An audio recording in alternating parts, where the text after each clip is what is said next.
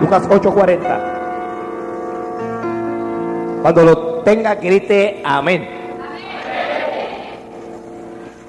Bueno, déjeme si lo tengo yo ahora. Leo en nombre de Jesús, dice así. Cuando volvió Jesús, le recibió la multitud con gozo, porque todos, ¿por qué? Todos esperaban. Entonces vino un varón llamado Jairo, que era principal de la sinagoga, y postrándose a los pies de Jesús, le rogaba que entrase en su casa, porque tenía una hija única, como de 12 años, que se estaba muriendo. Y mientras iba, la multitud le oprimía. Ay. Pero una mujer que padecía de flujo de sangre desde hacía 12 años y que había gastado en médicos todo cuanto tenía y por ninguno había podido ser curada, se le acercó por detrás y tocó el borde de su manto. Y al instante se detuvo el flujo de sangre. Entonces Jesús dijo, ¿quién es el que me ha tocado? Y negando todos, dijo Pedro y los que con él estaban, Maestro, la multitud te aprieta y oprime y dices, ¿quién es el que me ha tocado? Pero Jesús dijo, alguien me ha tocado, porque yo he conocido que ha salido poder de mí. Entonces cuando la mujer vio que no había quedado, que no había quedado oculta, vino temblando y postrándose a sus pies, le declaró delante de todo el pueblo por qué causa le había tocado y cómo al instante había sido sana. Y él le dijo, hija, tu fe te ha salvado. Ve en paz. Estaba hablando aún cuando vino uno de la casa del principal de la sinagoga a decirle, tu hija ha muerto, no molestes más al maestro. Oyéndolo Jesús le respondió, no temas, cree solamente y serás salva. Entrando en la casa, no dejó entrar a nadie consigo, sino a Pedro, a Jacobo, a Juan y al padre y a la madre de la niña. Y lloraban todos y hacían lamentación por ella, pero él dijo, no lloréis, no está muerta, sino que duerme. Y se burlaban de él, sabiendo que estaba muerta. Mas él tomándola de la mano, clamó diciendo, muchacha, levántate. Entonces su espíritu volvió e inmediatamente se levantó y él mandó que se le diese comer. Y sus padres estaban, ¿cómo estaban los padres? Atónitos.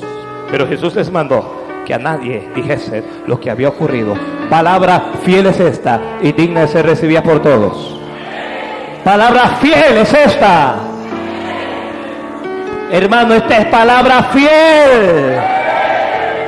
Santo. Uf. Gloria a Dios, vamos al grano. Voy al grano, voy al grano. Alguien diga gloria. Santo Dios. Voy a, vamos a hablar hoy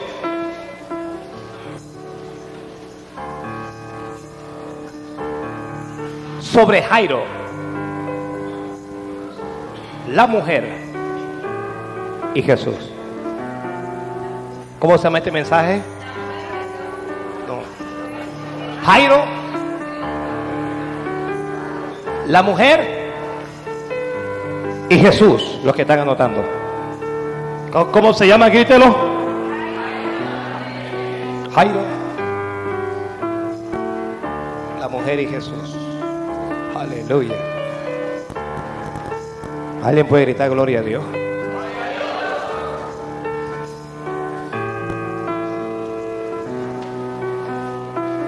Muy bien, al grano. Una multitud esperaba que Jesús volviese al lugar donde estaban. Jesús había estado antes allí. Había hecho milagros antes. Había enseñado. Había predicado la palabra. Y se había ido. Pero él decidió volver a este lugar. ¿Por qué decidió volver? ¿Por qué? Dígamelo usted. ¿Por qué Jesús volvió a este lugar? ¿Por qué? ahí en el versículo 40 está. Porque todos le esperaban. Había una multitud que le esperaba y le esperaba, la Biblia dice, con gozo.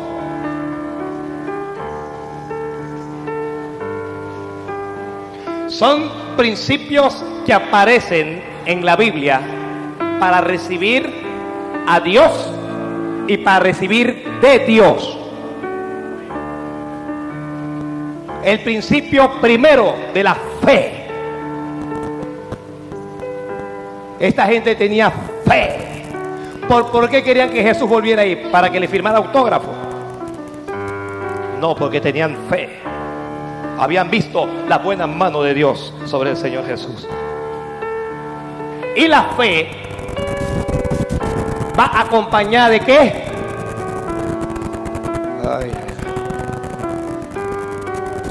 La fe va acompañada de qué?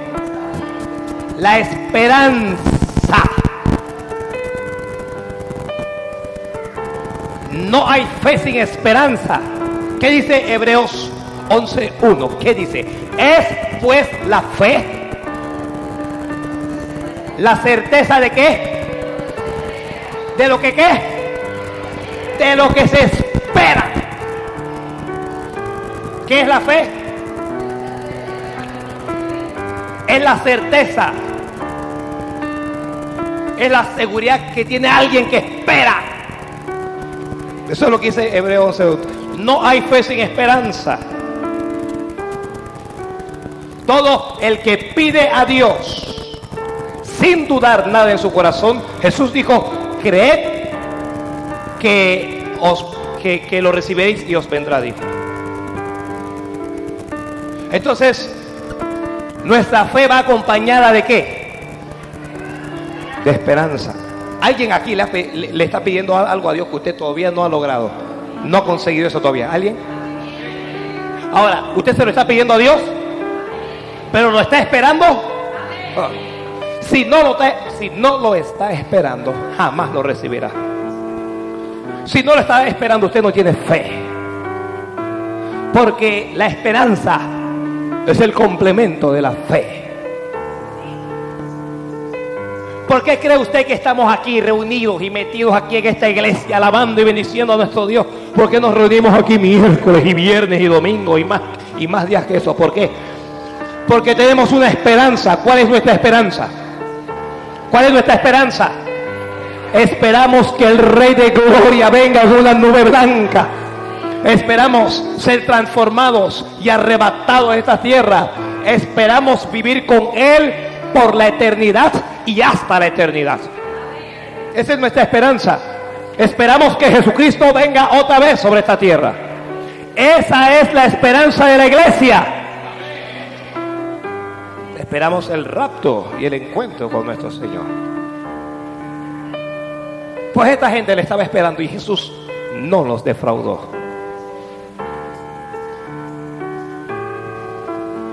La Biblia dice que no debemos tener la venida del Señor por tardanza, sino que Él es paciente, esperando que algunos procedan al arrepentimiento. La gente ve que Cristo viene, Cristo viene y hay un montón de cristianos, no, no voy a hablar de ateos, cristianos que no creen. Pero los cristianos genuinos soñamos con aquel día. Yo no sé si usted, pero yo sueño con aquel día.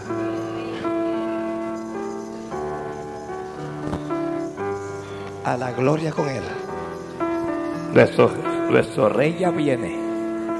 Jesús ya viene. Y yo también. Hay un varón que le está esperando, pero no le está esperando con gozo. Hay una mujer que está esperando a Jesús, pero tampoco le está... Hay gente que, que tiene esperanza que Jesús venga, pero no es que tienen gozo. Quieren que Jesús venga por causa de una urgente necesidad. Este varón era un principal de la sinagoga. Era una de las personas que se encargaba de enseñar la ley en la sinagoga. Este varón señalaba quiénes podían hablar y quiénes no en la sinagoga. Era un personaje, era un religioso tremendo. Pero tenía un problema. ¿Alguien tiene problema? Tenía una hija única, 12 años, 12 añitos. Y Lucas dice, y la niña se estaba muriendo. Marcos dice, estaba agonizando. No hay una edad que impida la muerte de nosotros. Nadie es demasiado joven o demasiado viejo como para no morir. Aquí yo veo algo. Esta es una adolescente, 12 añitos, que por alguna razón, alguna enfermedad la invadió. Algo llegó para afectar a su cuerpo. Y ella comenzó a morir lentamente. ¿Cómo ella comenzó a morir? El padre está desesperado. Porque los hijos, los hijos son qué? Herencia de Jehová son los hijos, dice la Biblia. ¿Qué cosas son tus hijos? Tus hijos son una herencia que Dios te ha dado. Una herencia para que los disfrutes, para que te goces con ellos. Los, hijos son una bendición que Dios nos, nos, ha dado. Y ahora Él ve que, que su bendición está a punto de morir. Su esperanza está a punto de morir. Su futuro está a punto de morir. Sus sueños están a punto de morir. ¿Cuántos padres tienen sueños con sus hijos? ¿Cuántos padres tienen sueños? ¿Cuántos padres sueñan en que sus hijas, las niñas, se casarán en el altar, vestidas de blanco, santas, puras? Ay, ay, ay. Nuestras hijas no, no, no van a ser como las muchachas esas de 13 y 14 años que van embarazadas a los colegios. Nuestras hijas irán castas y santas al altar. Ay, ay, ay, ay. Nuestras hijas no son pan de pueblo. Nuestras hijas son princesas de Dios.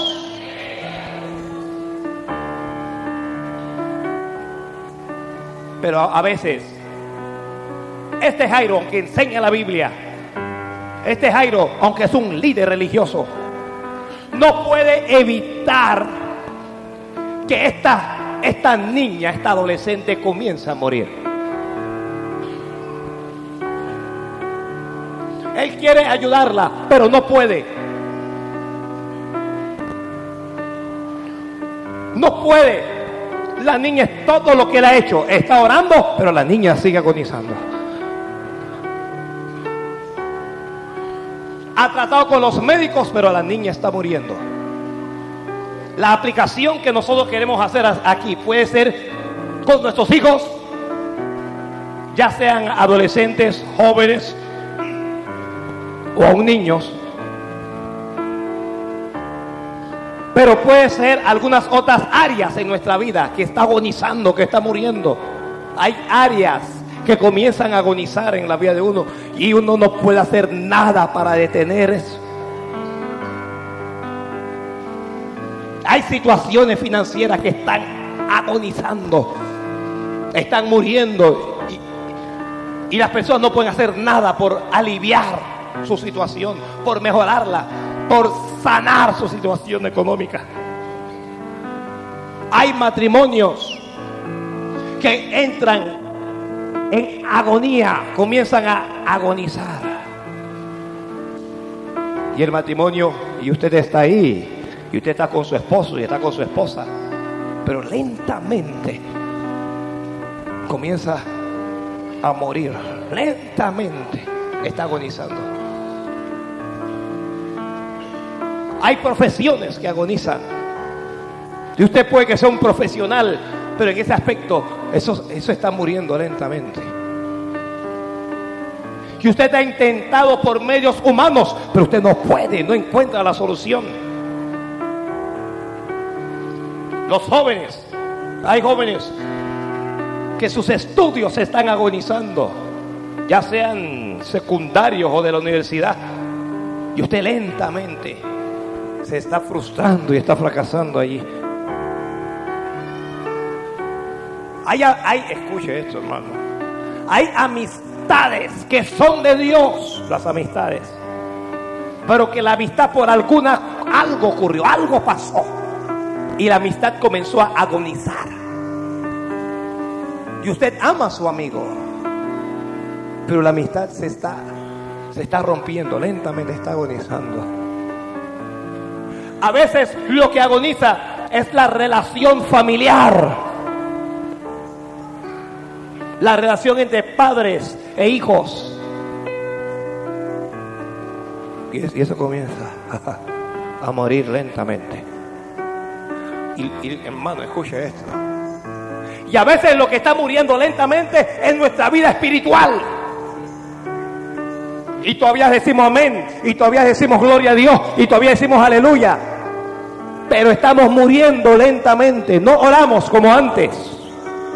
No, no adoramos como antes. Ya no oímos la voz de Dios como antes. No vamos a la iglesia como antes. No nos congregamos como antes. No. No tenemos la tolerancia de antes. Todo lo vemos mal. Todo lo criticamos. Estamos muriendo lentamente. Cada día estamos más interesados en el mundo y, entonces su vida espiritual es lo que comienza a agonizar. Y usted está en la iglesia, usted está dando gloria, y usted aplaude, y usted canta, pero usted está como esa niña, está agonizando lentamente.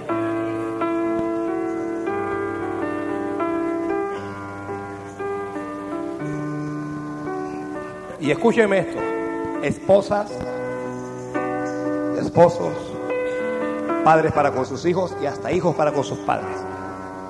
A veces el familiar que está agonizando o que está muriendo no puede hacer nada por él mismo y necesita de la intervención, necesita de la ayuda de otro pariente. Pudiera ser de la esposa o del esposo o, el padre tiene que ayudar al hijo y a veces es el hijo el que tiene que ayudar al padre porque está muriendo. Pero la ayuda no es humana. Observe usted que la niña no puede caminar. Está postrada ahí en casa, está agonizando. Mamá se queda con ella. Jairo, Jairo sale en busca de auxilio. Jairo sale en busca de Jesús. Tenía fe que Jesús volvería. Tenía fe que Jesús vendría de nuevo. Y es Jairo quien va a interceder delante de Jesús a favor de su hija. Los que leen la Biblia vean que la niña no le pide nada a Jesús. Es el padre el que pide por ella. ¿Está escuchando alguna mujer? Ese esposo que tienes agonizando espiritualmente necesita tu ayuda. Necesita tu intervención. Necesita que intercedas ante el rey a favor de él. La niña está acostada en cama, pero Jairo, cuando Jesús llega, es el primero que habla con Jesús. Yo, yo no sé cómo hizo Jairo, tal vez sea por su influencia religiosa, pero es el primero que habla con Jesús y le ruega oración. No vas a ayudar a un ser que agoniza espiritualmente sin la oración. Usted no va a salir de la condición de muerte sin la oración. La Biblia dice, le rogó oración. Le rogó, Señor, tengo una hija única, Señor. Ven a mi casa. Por favor, ven a mi casa. Le rogaba que entrase en su casa.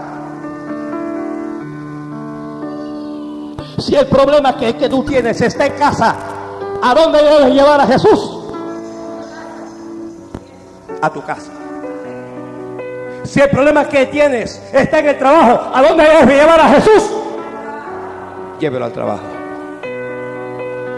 Si el problema es financiero, llévelo a su finanzas. Si el problema es académico, llévelo allí. Le rogaba oración. No vamos a obtener el favor de Dios sin la oración. Dios nos dejó el recurso de la oración. Hay cosas que nosotros no podemos hacer. Dios espera que tú hagas lo que puedes. Porque lo que tú no puedes, eso lo va a hacer Él. Jairo no la podía sanar. Jairo no la podía levantar. Jairo no, no, no podía transmitirle salud. No le podía dar vida nueva. Jairo no podía hacer nada de eso. Pero ¿qué cosa podía hacer Jairo? ¿Qué podía hacer Jairo? Correr a donde Jesús. ¿Qué cosas podía hacer Jairo? Llevar a Jesús a su casa. Tratar de que Jesús lo atendiera entre una multitud. Que Jesús vaya a tu casa que Jesús que ni lo conoce. Pero Jairo hizo lo que podía. Porque las bendiciones de Dios llegan a nuestra vida con esfuerzo. Esto no es solo oración, esto es esfuerzo y tenemos que esforzarnos. ¿A quién no le gusta dormir? Oiga, dormir es rico, dormir es bueno. Pero cuando el Espíritu Santo nos levanta y sabemos y nos despertamos, es el tiempo de la oración. Es tiempo para orar. Usted tiene que esforzarse para orar. Santo. Alguien diga amén, pastor, es verdad. Usted tiene que esforzarse. La oración no nos gusta, pero si usted tiene que autodisciplinarse, voy a hacerlo. Porque las cosas de Dios cuestan. Yo no sé qué ocurrió aquí con el sonido.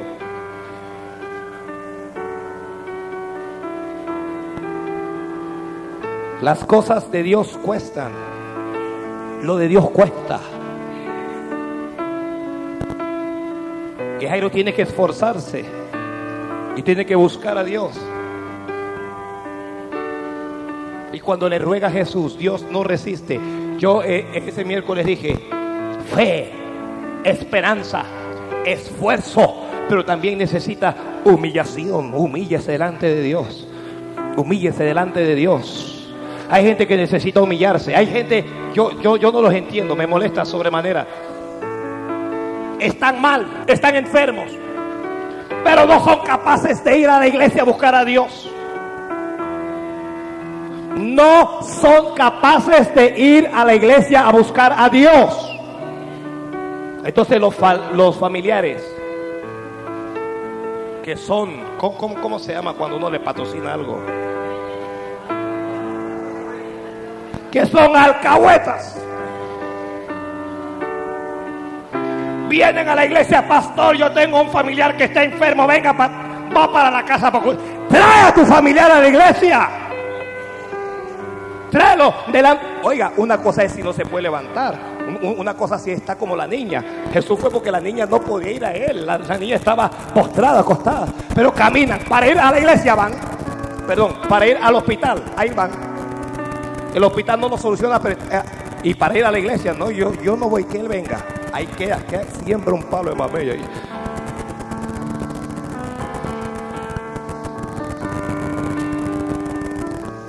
Hay que buscar al Señor. Hay que humillarse, humíllese. Cuando usted tiene un familiar que está enfermo, que es católico, que es budista, que es, yo, yo no sé qué es lo que es. Dígale, humíllate, te tienes que humillar, te tienes que humillar. Tienes que buscar el favor de Dios. No le patrocine su sinvergüenzura y, y, tratar de llevarle la iglesia a la casa. Jairo se humilló delante de todo el mundo. Todo el mundo estaba viendo a, un líder religioso arrodillado delante. Nadie sabía que Jesús era el Mesías todavía. Lo están viendo arrodillado delante de un hombre. Gente dice, pero este es el que nos enseña la Biblia, este es el que nos enseña la ley.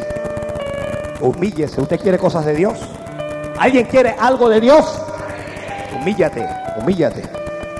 Humí- hay, hay que ser humilde delante de Dios. Reconozca cuál es su condición. Cuando va a la iglesia, no vaya para aparentar. ¿Por qué voy a aparentar que estoy bien cuando estoy mal?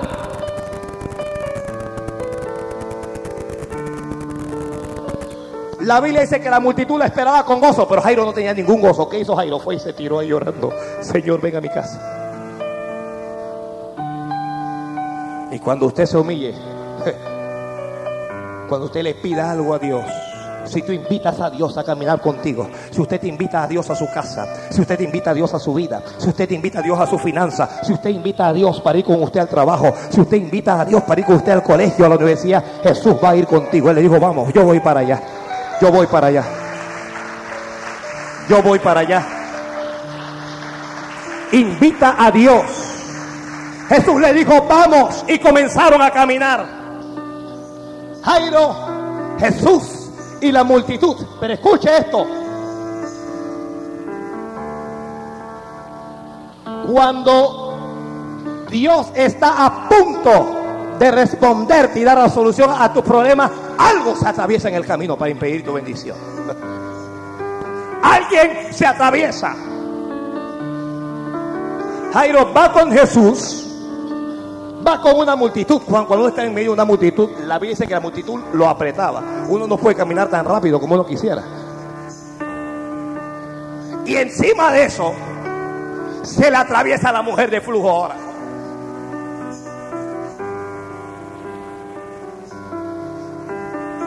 Esta es una mujer que estaba sufriendo hace cuántos años? ¿Cuántos años tenía la niña? ¿Y hace cuánto ella está sufriendo ella?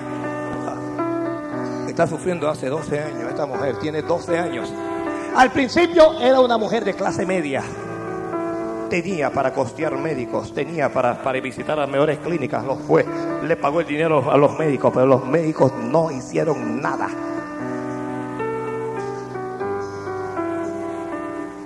Visitó brujos, visitó santeros, visitó hechiceros, pero le robaron su plata. Fue donde Walter y Walter le robó la plata.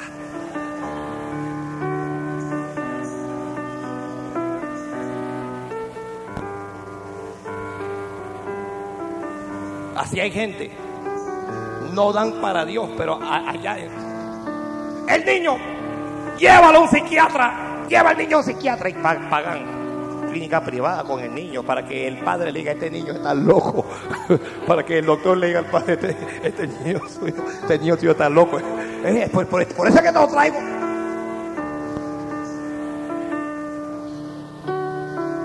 Este muchacho es, ¿cómo es que le dicen a los muchachos ahora cuando son bastante inquietos?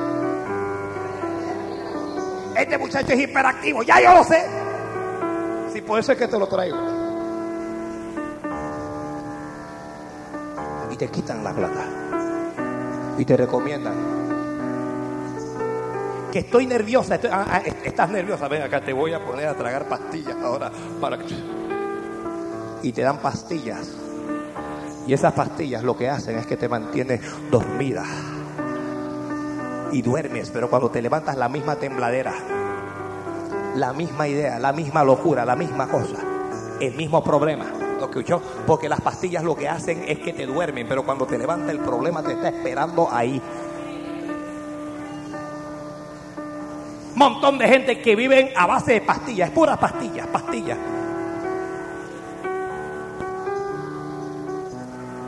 ¿Y usted por qué está tomando esas pastillas? Bueno, me lo, me lo recomendó el, el psicólogo. Esto me lo recomendaron cuando es un psiquiatra. Dice que me lo recomendaron. La pobre mujer había gastado todo su dinero. Y nada. ¿Le ha ocurrido a alguien que usted tiene un problema? Uno solo. Y ese problema te mete en otro problema. ¿Le ha ocurrido a alguien? Le voy a explicar. El hombre que trabajaba por 10 años en la empresa y ganaba bien y todo lo demás y de repente lo votaron. ¿Cuántos problemas tiene? Uno. ¿Cuál es el problema? Está despedido. Tiene dinero para resistir un rato para gastar en médicos, pero está despedido. Ese mismo problema, si a los tres meses no consigue trabajo, le crea otro problema en la familia, en el matrimonio. A los tres meses está la muerte y que de amor no se vive. De amor no se vive. Ya está en otros problemas. Y eso lo lleva a problemas con Cable and Wireless, que ya usted creo, creo que con dos meses ya, ya te estás, hermano, a veces ni los dos meses. Aquí no han cortado con mes y pico. Oye, ¿qué pasó? Ese, con, con, ese no es con, ese es con ese es con EDM. Los Cable es la misma cosa. Hemos caído en manos de piratas.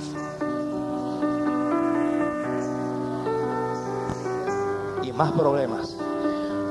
Y un problema te mete a la mujer que le detectan cáncer. Tiene un problema, pero esa la lleva a otro y después se afecta el matrimonio, porque ya ella está pensando solo en el cáncer y descuida el matrimonio. ¿Me expliqué? Cuídese de que un problema no te meta en otro problema. Trata de identificar su problema para detenerlo ahí, mantenerlo en uno que no se extienda, que no se... Los problemas tienden a multiplicarse, que no se multiplique. La mujer tenía un problema, ¿cuál era? El flujo de sangre, hermanos. Por 12 años esa mujer sangraba, por 12 años. Constantemente, nunca se detuvo la sangre. Nunca. ¿Se imagina usted perdón, las hermanas, los, varones que se van a imaginar. Imagínese usted, si cuatro días y a usted le da mareo y le da de todo, ahora 12 años, 12 años, 12 años sangrando, eso es un problema. Y ese problema la llevó a otro problema, que me la diga bien. Ese problema es la salud la llevó a un problema financiero, gastó todo lo que tenía. Ya la mujer está limpia ahora, está quebrada.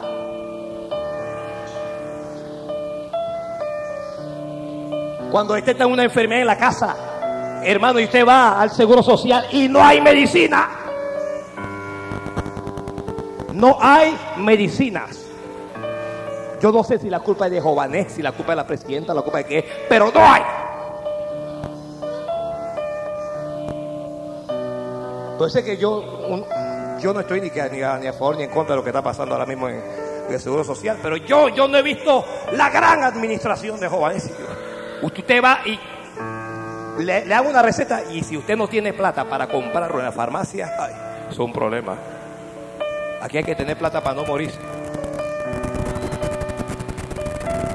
Y le detectan una enfermedad y usted comienza a gastar y a gastar y a gastar. Y, esa enfermedad te mete en otro problema. Así está esta mujer está en otro problema.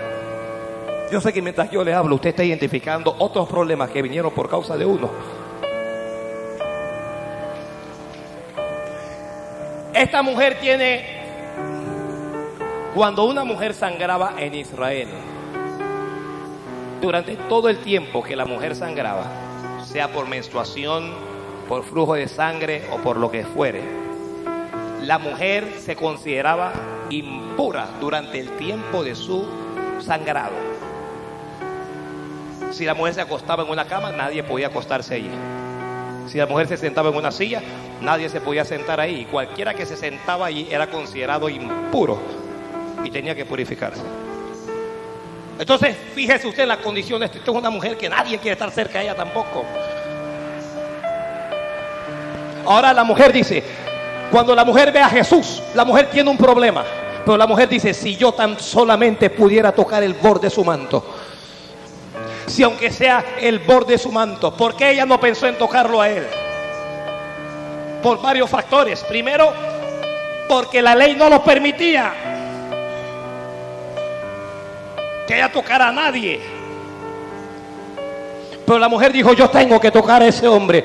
La mujer reconoció, el problema que yo tengo no me lo puede solucionar ningún médico en esta tierra. La mujer pensó, el problema que yo tengo no me lo puede solucionar un psiquiatra ni un psicólogo. El problema que yo tengo, la religión no me la puede ah, eh, terminar. El problema que yo, yo tengo, solo Dios lo puede terminar. Y la mujer cuando vio a Jesús dijo, si aunque sea yo toque el borde de su manto, es todo lo que necesito. Esta mujer tiene fe. Y esta mujer emprende el camino de la fe. No olvide usted que a Jesús le rodeaba una multitud. En otras palabras, llegar a Él no era fácil. Esta es una mujer débil, 12 años de estar sangrando. Esta es una mujer probablemente delgada. Esta es una mujer que no tiene fuerzas. Pero es una mujer con determinación. Si usted quiere obtener algo de Dios en esta vida, usted tiene que tomar una determinación en su vida. Esta es una mujer que tiene que estar expuesta y dispuesta a la crítica de la gente. Porque la gente va a decir, ella es impura, ella no puede estar entre nosotros, la gente la va a señalar. Pero a ella no le importa lo que dice la gente. Porque a quién le importa lo que dice la gente cuando te estás muriendo. ¿A quién le importa lo que digan los familiares cuando los familiares dicen traicionaste la religión, traicionaste la familia? ¿A quién le interesa cuando te estás muriendo y necesitas un milagro de Dios? Si usted quiere algo de Jesús, usted tiene que estar dispuesta a que lo critiquen, a que la critiquen. Usted tiene que estar dispuesta a que la señalen. Usted tiene que estar dispuesta a la, burla de la gente. La gente se va a burlar de tu fe. La gente se va a burlar de tu esperanza. La gente se va a burlar de tu decisión. La, la, gente se va a reír de ti. Te van a hablar para desanimarte. Pero la mujer tomó una determinación y se esforzó. Otra vez esfuerzo. Y la mujer se metió entre la multitud. La mujer se metió entre la multitud. No es una cosa sencilla estar entre la gente. La gente, la multitud impide la bendición de Dios en nuestra vida. Alguien que lo anote. La mayoría impide la bendición de Dios en nuestra vida. ¿Qué problema cuando nosotros hacemos lo que hace la mayoría? ¿Qué problema cuando nosotros caminamos como camina la multitud? Allá hay una multitud de miles de personas. Pero ¿cuántos recibieron un milagro? ¿Cuántos recibieron algo de Dios? Solo esa mujer y Jairo. ¿Qué problemas con la multitud? Porque la multitud no quiere hacer lo que es de Dios. Porque la multitud no se quiere esforzar. Porque la multitud no quiere tomar una decisión. Porque la, multitud prefiere la liviandad. La multitud prefiere el relajo, el desorden. La multitud prefiere la vida fácil. La multitud tocaba a Jesús. Pero escuche lo que están anotando. Cuando usted toca a Jesús como la multitud, no pasa nada. Muchos tocaron a Jesús, pero no pasó nada. Cuando usted va a la iglesia, como la mayoría, cuando usted va por ir, no pasa nada en su vida. En su vida. Usted entra, usted sale y no pasa nada. Un montón de gente en este país es cristiano, pero si usted analiza su vida, no ha ocurrido nada. Montón de jóvenes van a la iglesia, pero fíjese en su vida y usted va a ver que no ha ocurrido nada.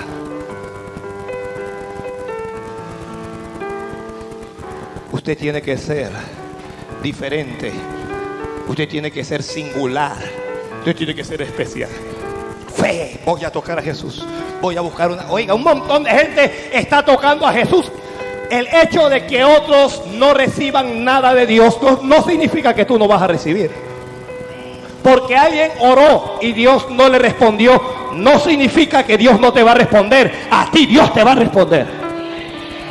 Si usted tiene fe, Dios te va a responder.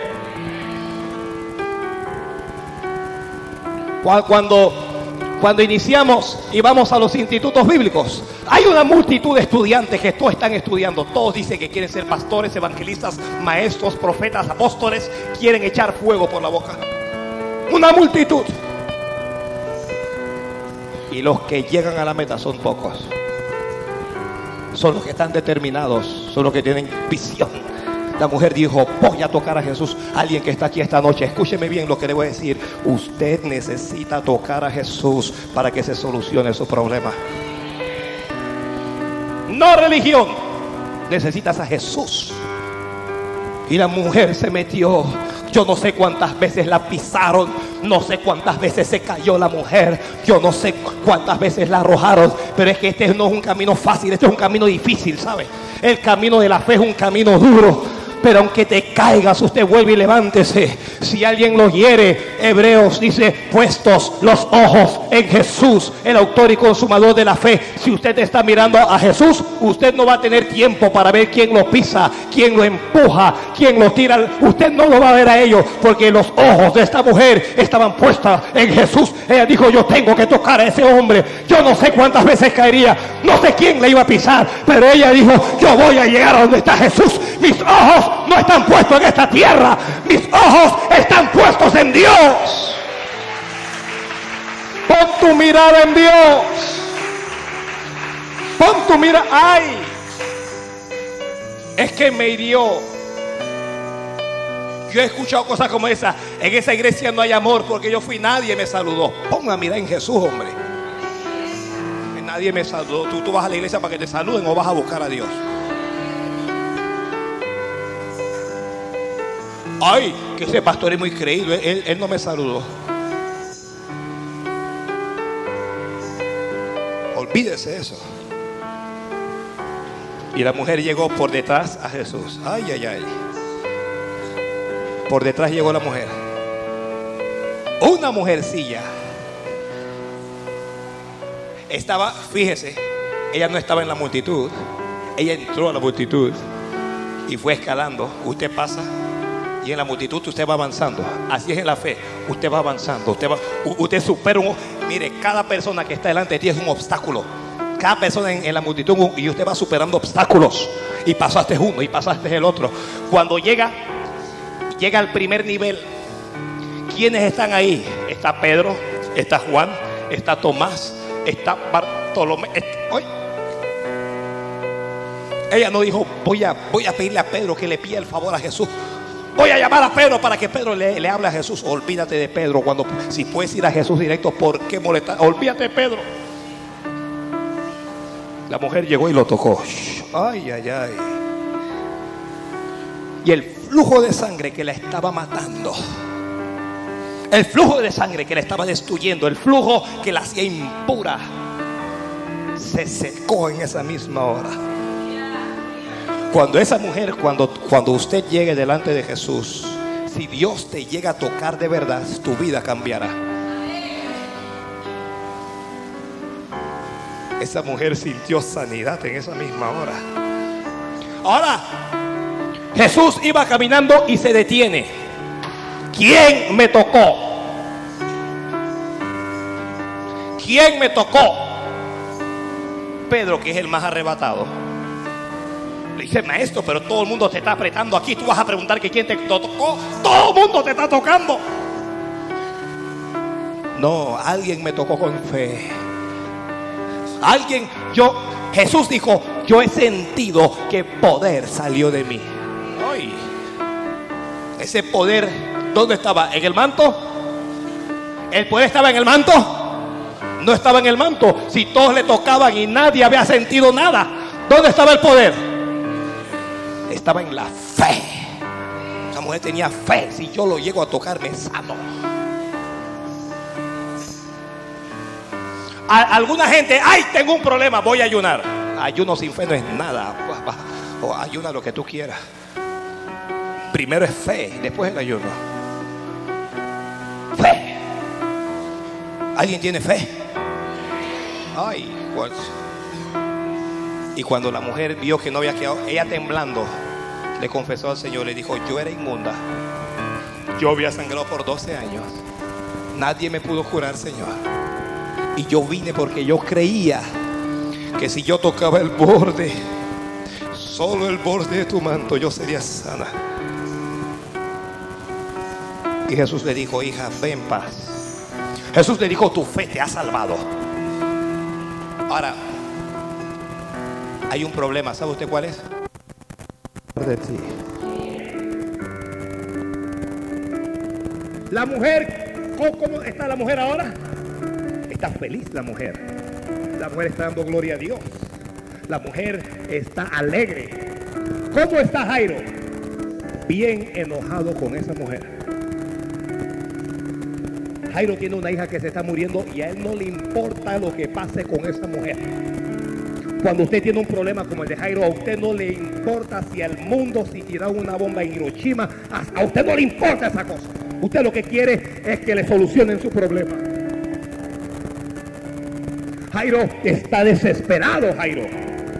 Jairo se está preguntando cómo esta mujer se me atravesó en el camino ahora.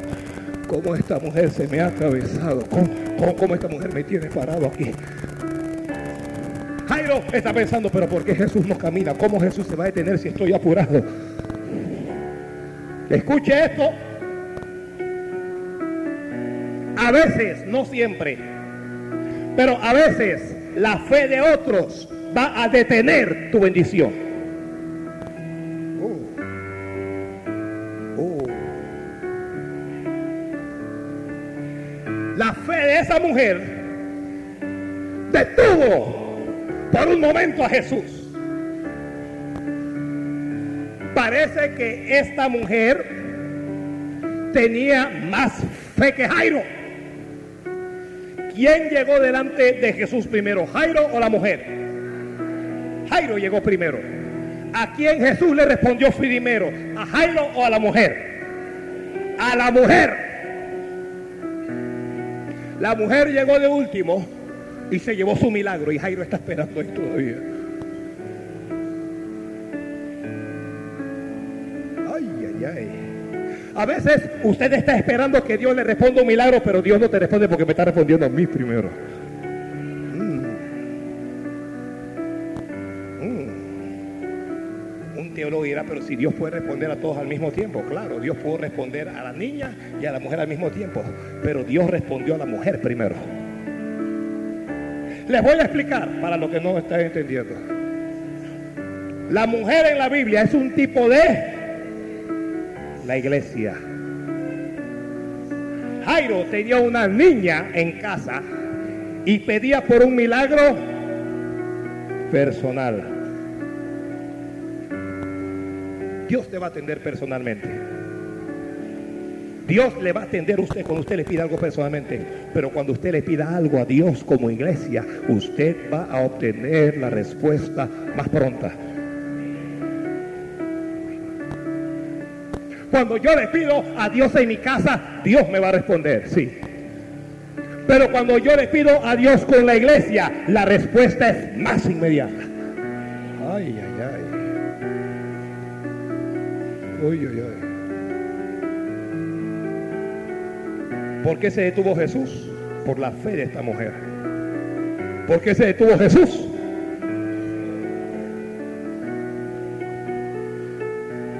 Esta mujer le, arrancó un milagro a Jesús.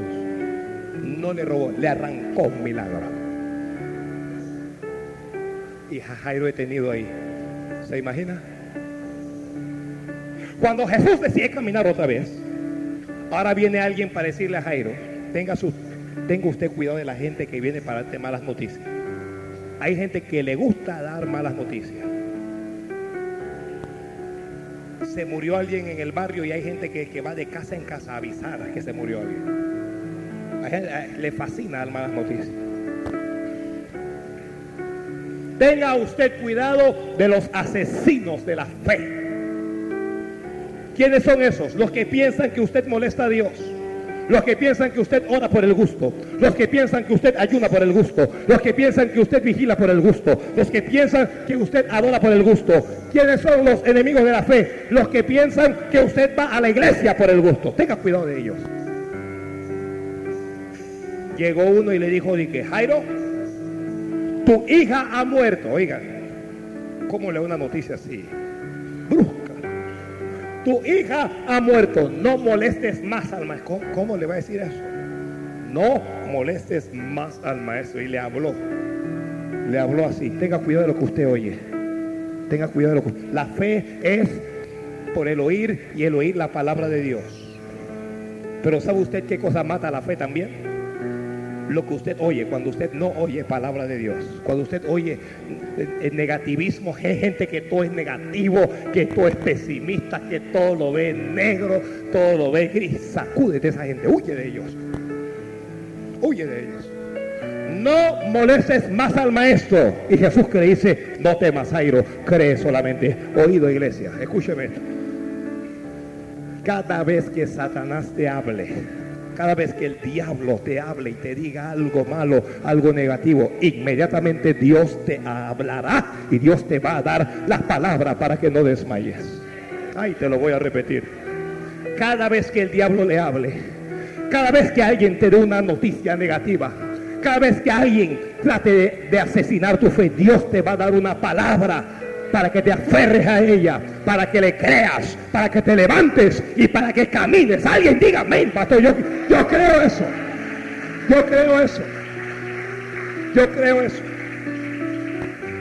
El diablo le habló y le dijo, no molestes más al maestro, tu hija murió. Y Jesús le dijo, no temas, cree solamente. Vamos, vamos para la casa, Jairo. No temas, no le hagas caso al bocón este que estás conmigo. No hagas caso de lo que tú escuchas. No hagas caso de lo que la gente dice. Ni siquiera hagas caso de lo que tus ojos ven, porque a veces tus ojos te engañan, a veces nuestros ojos contradicen la palabra. Usted se lo crea a Jesús. Si Dios es por nosotros, ¿quién contra nosotros? Si Jesús está conmigo, no puede la enfermedad, no puede la muerte, no puede el diablo. Si Dios está conmigo, la brujería no puede conmigo, el satanismo no puede, la santería no puede, nada puede conmigo, porque Jesús está conmigo.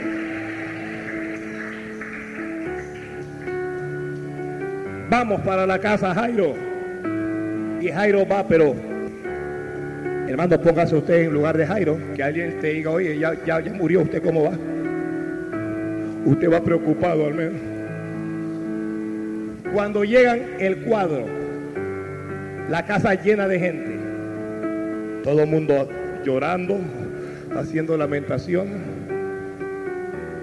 consolando a la madre de la niña. Jesús les habla y les dice, la niña no ha muerto, solo duerme. ¿Y qué hicieron? Se burlaron de Jesús. Se burlaron porque él dijo, escuche esto hermano, escúcheme, escúchame. Oye, adota. Hay algunos problemas que para los hombres han muerto pero para Dios tan solo duermen. Uh. Hay algunas cosas que usted dijo, ya lo perdí. Se murió esa cosa, pero no lo has perdido. Dios te está diciendo, Jesús dijo, la niña no ha muerto, la niña tan solo está dormida. Hay, hay alguien que me está escuchando este mensaje en algún lugar que perdió el ministerio. Y usted pensó, ya no puedo levantarme más, ya no puedo ministrar a Jehová, ya no puedo transmitir vida, pero Dios te está diciendo, la niña, tu bendición no ha muerto, tu bendición tan solo está dormida. Tu bendición tan solo está esperando ser despertada por Dios. Hay cosas, hay peticiones que usted ya abandonó que usted no está pidiendo a Dios, pero Dios se acuerda de tus peticiones. Tal vez tú no te acuerdas de ellos, pero Dios no olvida tus oraciones, Dios no olvida tus lágrimas, Dios no olvida tu clamor, Dios no lo olvida.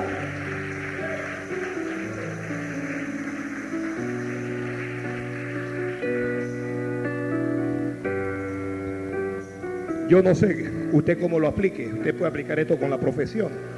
Usted puede aplicar esto con la salud. Lo que yo quiero decirles es que en Dios todo es posible. Para Dios no hay imposible. Para los hombres la, la niña se había muerto. Para Jesús que dijo, la niña tan solo duerme. La niña tan solo duerme. Por eso es que la Biblia habla de los que partieron en Jesús, los que murieron en Jesús, la Biblia no dice que mueren, la Biblia dice los que durmieron en Cristo, los que durmieron, porque para Dios no ha muerto. Un día el rey vendrá, ah, y los levantará. Si Jesús no llega antes, usted y yo vamos a partir un día de esta tierra, pero Él va a venir y cuando Él venga nos vamos a levantar. Nos vamos a levantar y le recibiremos en el aire. Yo lo creo, yo lo creo, yo lo creo. Alguien, alguien que yo también, pastor, lo creo, yo también. Yo también lo creo. Yo también lo, yo lo creo se pueden burlar de mí, usted me puede llamar ignorante, usted me puede llamar analfabeto, usted me puede llamar de lo que sea, pero yo creo que Jesús va a venir en una nube blanca. Eso es lo que yo creo. Yo creo que va a venir y que todo ojo lo va a ver. No va a ser como dijeron los testigos de Jehová. No va a ser como dicen los adventistas. Todo ojo lo va a ver. Todo ojo le verá.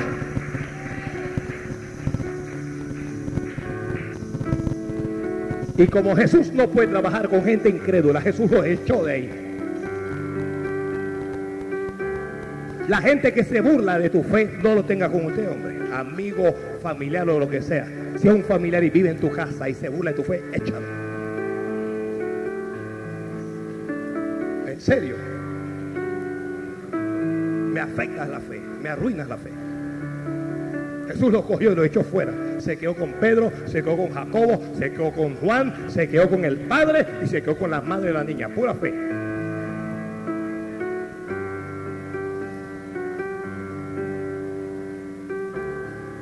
Por eso es que yo he invitado a la gente que no cree lo que Dios va a hacer con nosotros, que recoja sus cuatro trapos. ¿Ah? ¿Qué cree usted que Jesús le dijo a esa gente cuando llegó ahí? recojan sus cuatro trapos y se van. Los echó, hermano. Jesús no era el jefe de la casa, no era el dueño de la casa. ¿Quién era el dueño de la casa? Jairo. Pero la Biblia dice, entrando en la casa, Jesús no dejó entrar a nadie. Cuando se querían meter, Jesús le dijo, tú no, tú no, tú no entres aquí usted dice que el pastor Bailey es duro. Alguien dice, voy a buscar café, tú no. Esto no es para la gente que quiere café. Este es para los que creen en milagros. Que Señor, que déjame que le voy a llevar alcohol, tú no. esa gente que viene donde ti y que para pasarte la mano por la cabeza, que pobre, échalo fuera de tu lado. Ningún pobrecito, nada. ¿Cómo que pobrecito? Si usted es una hija, un hijo del gran rey.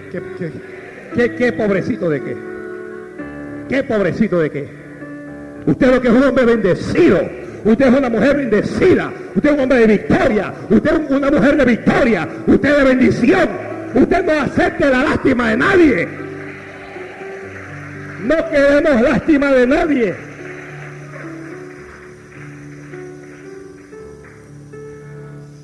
La Biblia dice Jesús no los dejó entrar. No dejando entrar a nadie. Así dice la Biblia, no los dejó. Cuando usted ve un día que yo no dejé entrar a alguien, no me acuse. A fulano no lo dejen entrar. ¿Por, qué? Porque le falta fe. Es suficiente para que no entre. Porque vienen con ese espíritu que impide la bendición, hermano. Y Jesús tomó la mano de la niña y le habló. Le habló. Muchacha. Esa muchacha estaba más muerta que, una momia de eso. Pero cuando Dios habla, levanta momia, levanta lo que sea. Muchacha. A ti te digo. Levántate. Y la muchacha abrió los ojos. Ay, ay, ay. Algunas bendiciones que usted cree que murió, algunas cosas que usted cree que ya no va a conseguir. Escuche esto. Va a abrir los ojos y volverá a ti.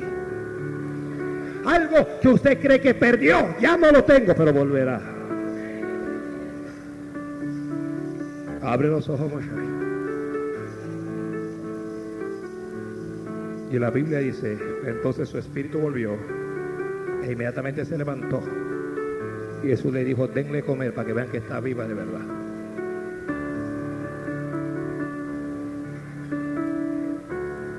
¿Cómo Dios opera? Cinco cosas. Uno, fe. Dos, esperanza. Tres, esfuerzo. Cuatro, humillación. Cinco, oración.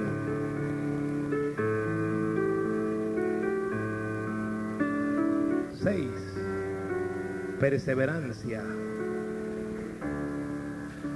Hermano, y lo último que le digo ya, lo último. La respuesta de Dios no llega a Jairo, no llega a la mujer sin la paciencia. Alguien que lo anote ahí. Paciencia. ¿Qué hizo Jairo mientras Jesús estaba atendiendo a la mujer? ¿Qué hizo? ¿Qué, estaba, qué, qué hizo Jairo? No le quedaba de otra. Él no se podía arrebatar y que me voy gente que llegan a la iglesia con una necesidad y se arrebatan, me voy. Vaya la peste, y si se demoran para predicar, yo me voy. Ese mensajecita largo, me voy. Paciencia. Paciencia. ¿Cómo es que la bendición de Dios llega a tu vida? Algunos que están orando y que estoy cansado de orar por lo mismo. ¿Qué, qué Dios te está diciendo ahora? La bendición de Dios, ¿cómo es que viene? Con paciencia. La mujer para llegar a Jesús necesitó paciencia también. Paciencia. Paciencia. ¿Cómo viene la unción de Dios? Ay, ay, ay. Ay, ay, ay. Hay jóvenes aquí. ¿Hay jóvenes? Paciencia. No te desesperes. calentura que le entran a algunos. Paciencia, paciencia, que la bendición de Dios es la que enriquece y no añade tristeza. Paciencia. Lo que me estás escuchando en, la radio, tienes novia, ten paciencia, no estés manoseando, ni tocando, ni besando, ten paciencia. Ten paciencia alguna mujer que no es estéril, hay mujeres que no son estériles, pero que durante los primeros años de su matrimonio, aun cuando no se cuidan, no dan a luz, a esa mujer yo quiero decirle, tenga paciencia, que su bendición viene. Tenga paciencia, donde quiera que me escuche, usted tenga paciencia porque Dios te dará hijos. ay, ay, ay, ay, ay, ya no voy a predicar más, póngase de pie. Vamos a Amas, Paciencia. Paciencia. Paciencia. Oh, gloria a Dios. Oh, gloria a Dios. Oh, gloria a Dios. Oh, gloria a Dios.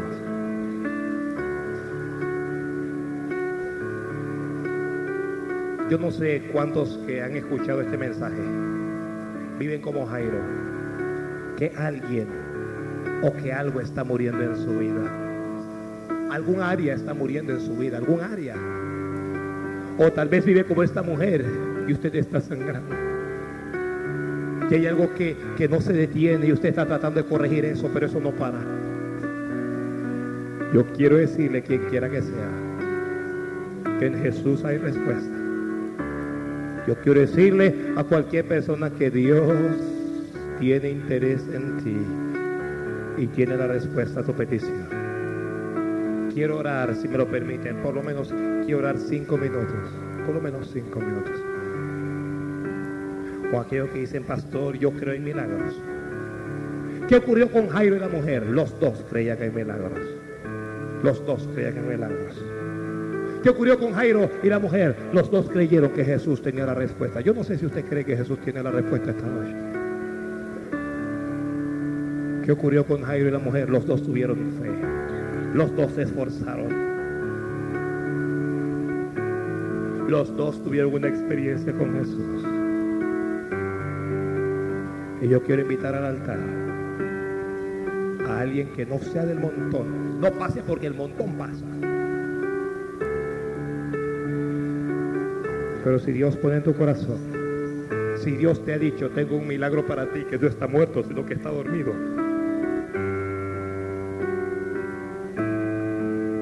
Si necesitas que algo se detenga, si necesitas un milagro para ti o para tu familiar, tal vez no necesites nada para ti, pero tal vez estás como Jairo, que necesitas algo para un familiar, es para un familiar. Entonces el altar está abierto, pasa y vamos a orar. Oh. Aleluya.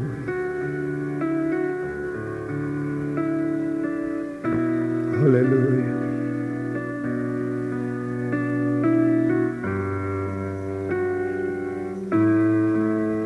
Pero venga dispuesto a recibir un toque de Dios. No pase aquí adelante si usted no pasa decidido a tocar a Jesús.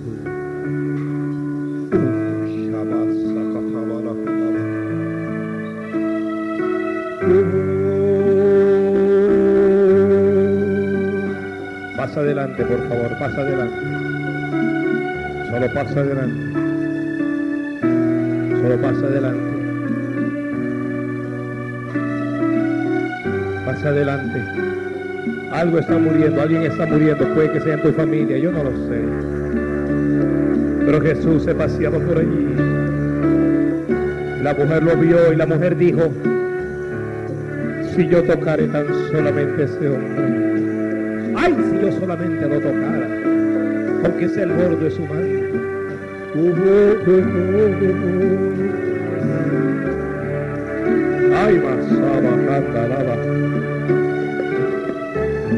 Alguien que se atreva a pasar aquí adelante, a levantar sus manos y decirle a Dios cuál es su problema y decirle a Dios cuál es su necesidad.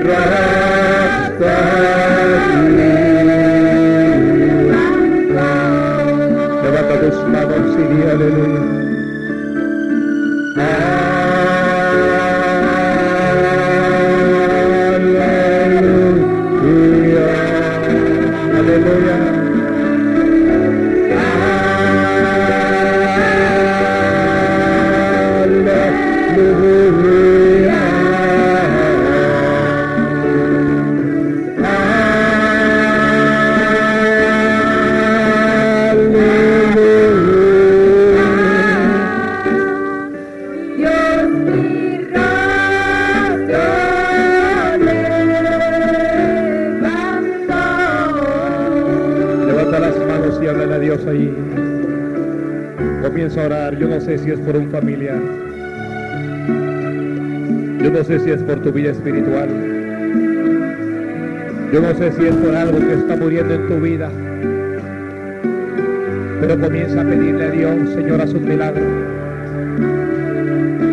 Comienza a decirle a Dios, Dios mío, Invítalo a tu casa. Invítalo a tu empleo. Invítalo a tu problema. O concéntrate en Dios y lo que esta noche, aunque sea el borde de su manto, solo toca. Oh Padre, yo me uno a todos estos hermanos que están aquí, a todas estas personas. Y pido tu bendición sobre ellos. Pídele a Dios, Señor, bendíceme. Bendíceme, bendíceme. Sí, bendice Dios. Responde a cada oración. Responde a cada necesidad. Señor, aquí hay quien ora por sus padres, por sus hijos. Aquí hay quien ora por un hermano, por una hermana. Aquí hay quien ora por un familiar. Señor, ten misericordia de nosotros. Dígale, Señor, yo tengo esperanza. Dígale, Dios, tú me has hablado hoy. Ayúdame, fortalece mi fe. Pídele eso, Señor, fortalece mi fe. Dame la fe para no dudar. Dile, Señor, tengo esperanza en ti. Hago esta oración con esperanza. Con la esperanza de que tú me responderás. Con la esperanza de que tú me darás todo aquello, Señor, que te estoy pidiendo. Háblale, no calles delante de Dios. Habla, que Dios te está escuchando, que Dios te va a responder. Usted que escucha en la radio, háblale a Dios. Tal vez algo te está matando. Tal vez tienes un dolor en el corazón. Y ese dolor no te deja vivir y está sangrando. Y está sangrando en tu alma. Dile, Señor, detén esta herida que este sufrimiento, Señor, esta agonía. Háblale. Tal vez está frustrado por algo, está frustrado. Tal vez tienes años o complejo de algo. Habla con Dios y dile detén el flujo de la sangre. Dile deténlo hoy, Señor, detén lo que me está atormentando. Detén, Dios mío, deténlo. Oh, ya. Es un pecado que dices en el pasado y te está atormentando y estás sangrando por aquella herida. Dile a Dios, Señor, límpiame, sáname. Deténlo, Dios, deténlo. Hazme puro otra vez. Hazme puro otra vez. Tal vez te sientes como esa mujer.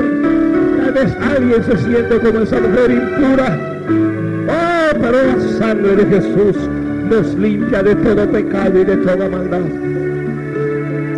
Levanta las manos y dile, Señor, límpiame. Lávame tu sangre. Lávame tu sangre. Ay, más. Ora por tu familia. Ora por los tuyos. Ora, ora. Ay, Padre, yo oro por esta congregación. Levántala poderosamente. Llévate las frustraciones. Llévate los traumas, Padre. Oro por los adolescentes, Dios mío, por los adolescentes de esta congregación, para que no mueran, para que no estén agonizando como esa niña agonizaba, sino para que vivan y para que vivan delante de ti. Dios del cielo, ore, ayúdenme a orar por estos adolescentes de esta iglesia, ayúdeme, ayúdame. banda,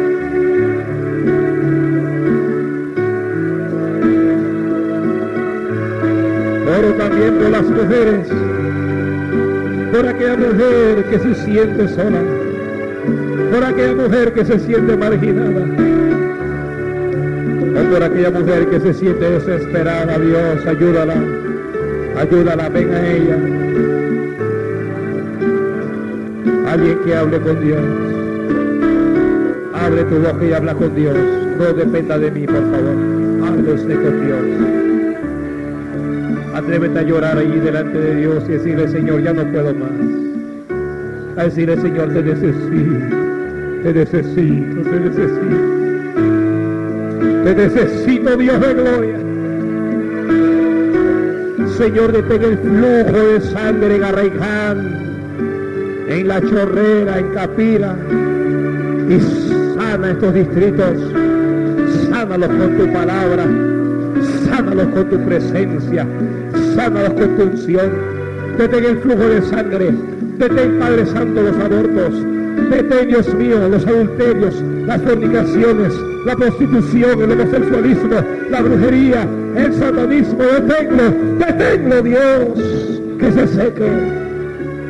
Que se seque, Dios. Detén, Padre Santo, el mal testimonio en la iglesia. Deténlo, deténlo y levanta iglesias con testimonio, levanta ministros con testimonio, Padre, con responsabilidad, con seriedad, levántalo. Oh Dios mío, levanta una iglesia poderosa, levántanos Dios para testificar no solo tus distritos, sino toda nación y al mundo entero que tú haces milagros Extiende tu mano y haz milagros. Alguien que le pida un milagro a Dios, levanta tu mano y pídele un milagro. Pídele a Dios algo que sea imposible, algo que no sea fácil. Pídele algo difícil a Dios, pídele. Pídele a Dios algo difícil. Dile, Señor, es un milagro, te ruego. Dile porque yo solo te puedo. Dile porque yo sola no puedo. Pide a Dios, venga mi vida y haz un milagro, te lo ruego, Señor, te lo ruego. Pídele varón tú también. Ay, mashábala, Pide con fe un milagro. Pide con fe un milagro. Shiva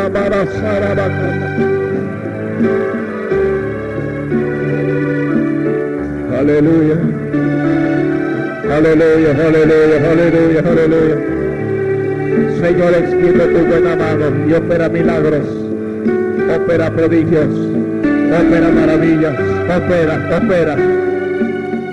Señor, mira quién tiene fe. Yo no sé cuándo tienen fe aquí, pero tú que miras el corazón, mira cada corazón ahora y responde a la fe. Responde a la fe. Responde a los que tienen fe.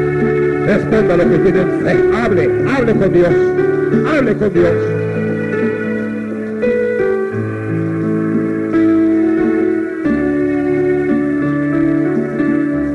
Hable con Dios.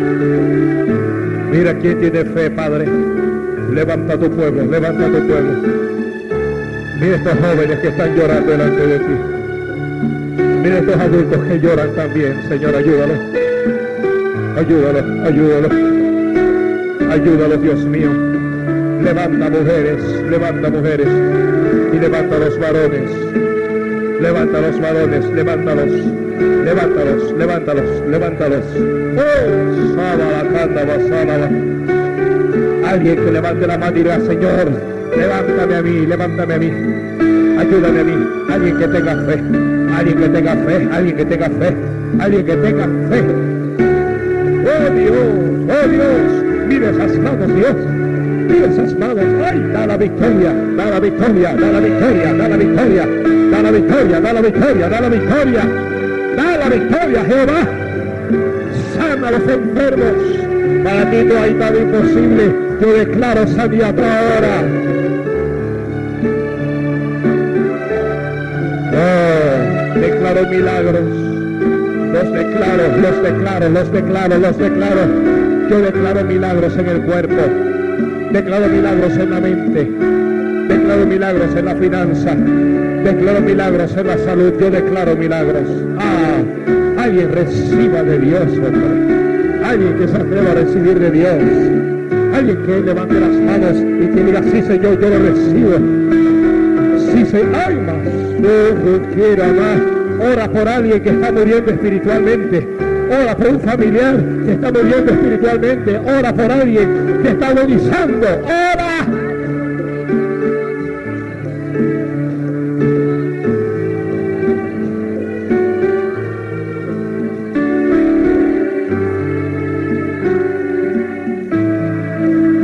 Y dele gracias a Dios.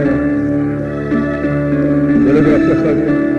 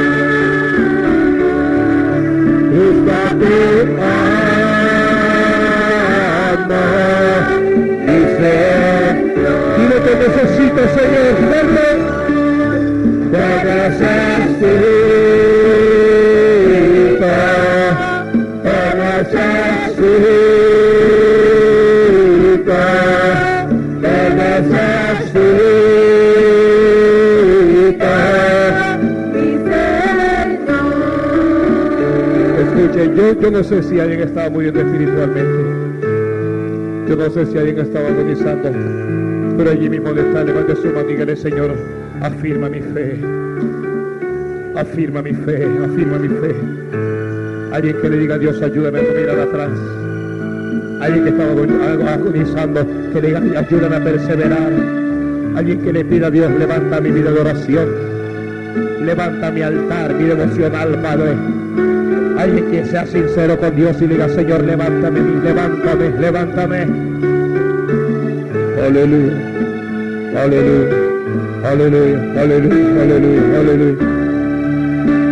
Y dele gracias a Dios. Oh, dale gracias. Señor, restaura familias, restaura familias, restaura familias, restaura, restaura familias, Padre, restaura familias.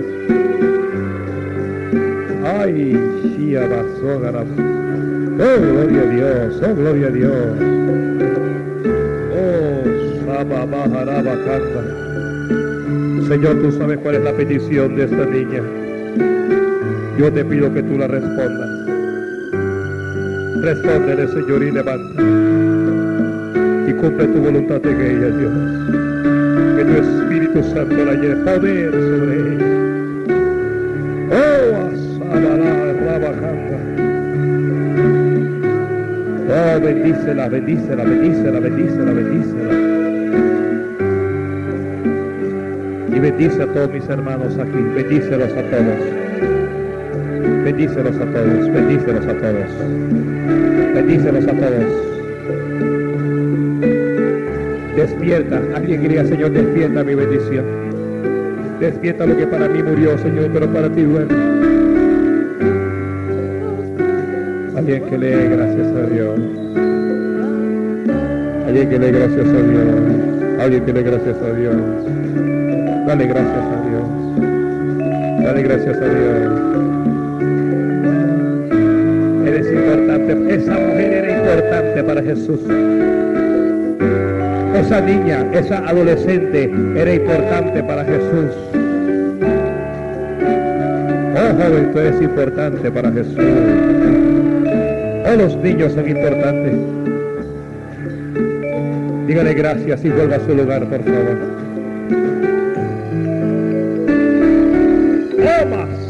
Sabalajarabaxando.